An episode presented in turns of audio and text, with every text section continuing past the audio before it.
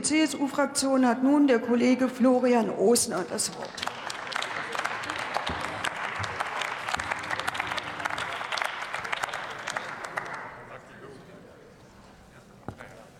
Sehr geehrte Frau Präsidentin, liebe Kolleginnen und Kollegen, äh, bitte lassen Sie mich ein paar Worte zu Beginn erstmal dahingehend verlieren zu meinen Vorrednern. Zum Herrn Bundesfinanzminister gehe ich dann aber noch mal separat intensiver ein. Also die SPD beginnt hier heute mit der Schlussrunde Haushalt damit, Wahlkampf zu machen für die SPD Nordrhein-Westfalens. Die FDP beginnt heute ausschließlich die gesamte Redezeit nur zum Oppositionsbashing, kein Wort zum aktuellen Haushalt, nur Oppositionsbashing und die Grünen, der Grünen-Vertreter, der spricht von der Klimakrise und fordert von uns Lösungen für diesen Haushalt ein. Ja, wie hilflos, liebe Ampelkoalitionäre, ist das denn?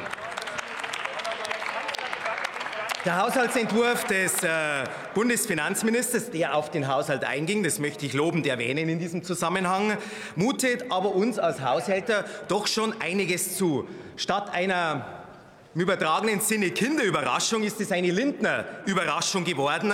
Aber leider enthält dieses Überraschung sei weder Spannungsspiel noch Schokolade, sondern stattdessen Schulden, Schieflagen und Schattenhaushalte.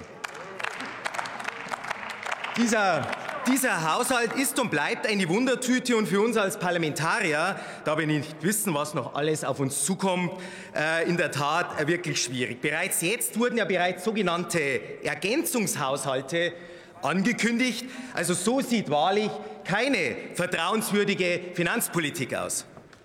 Wir 2020 aufgemacht. Anspruch und Wirklichkeit sind bei den vorgelegten Zahlen unvereinbar. Erstes Beispiel. Als Grundlage für die Berechnung der Einnahmen- und Ausgabenseite wurde ein Wirtschaftswachstum von sage und schreibe 3,6 Prozentpunkte unterstellt, beim privaten Konsum sogar ein Anstieg um 6 Prozentpunkte gegenüber dem Vorjahr. Wie diese ungemein optimistischen Zahlen jetzt noch begründbar sind, auch vor dem Hintergrund des schrecklichen Ukraine-Kriegs, bleibt ein Geheimnis des Finanzministeriums. Seriöse Haushaltspolitik geht definitiv anders. Zweites Beispiel. Die Arbeitslosenquote soll von 5,7 Prozentpunkte auf 5,1 Prozentpunkte sinken, was 425.000 zusätzliche Beschäftigte in Deutschland bedeuten würde. Bitte verstehen Sie mich nicht falsch. Ich würde mich sehr darüber freuen. Nur allein der Glaube daran fehlt mir. Zudem sollen die Steuereinnahmen um 19 Milliarden Euro höher sein als in 2021. Beim besten Willen, wir dürfen uns die Zahlen nicht einfach schönrechnen, liebe Ampel. Rund 200 äh, Milliarden Euro neue Schulden werden damit den zukünftigen Generationen jetzt schon aufs Auge gedrückt, gigantisch. Und da sind die Ergänzungshaushalte noch nicht dabei, aber Sie dürfen äh, nur nicht denken, äh, dass Schulden machen äh, wäre dann heuer abgefrühstückt.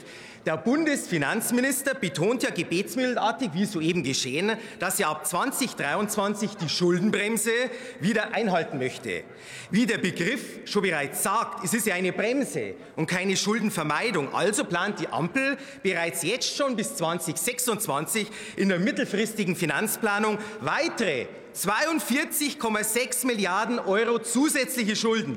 60 Milliarden Euro on top wurden bereits rückwirkend in das letzte Jahr verbucht im Nachtragshaushalt 2021. Für uns als CDU-CSU ist das verfassungswidrig. Wer bitteschön soll das alles noch bezahlen?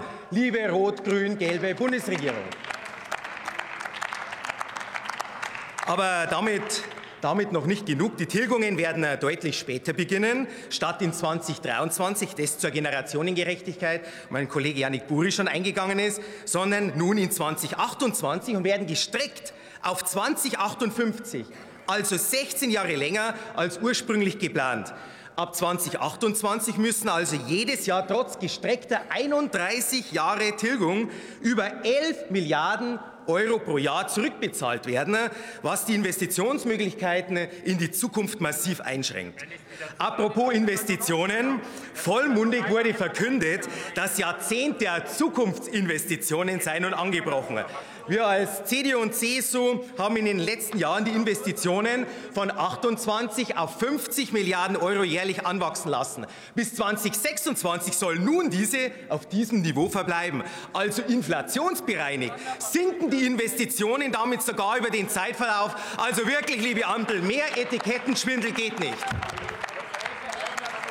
Neben all diesen Faktoren bringt der Haushalt noch immense Risiken im Sozialbereich. Sonderzahlungen an die Rentenversicherung werden eingestellt, die Kosten der Unterkunft und, äh, die, äh, und das Arbeitslosengeld werden runtergefahren und der gesamte Gesundheitsbereich ist massiv Corona-bedingt in Schieflage geraten. Deshalb Risikovorsorge seitens des Bundesfinanzministers, Fragezeichen, Fehlanzeige.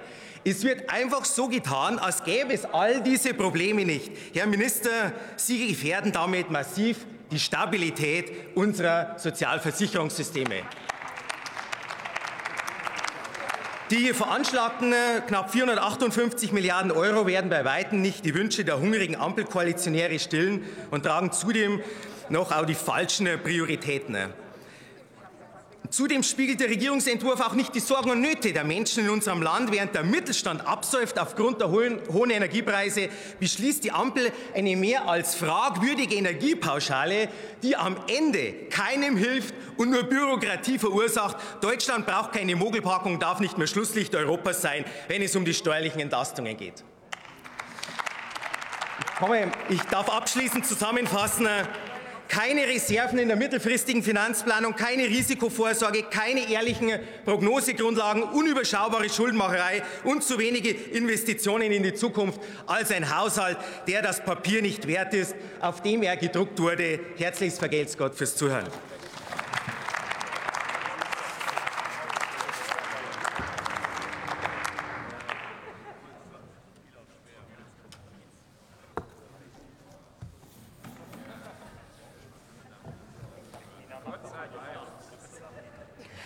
Das Wort hat die Kollegin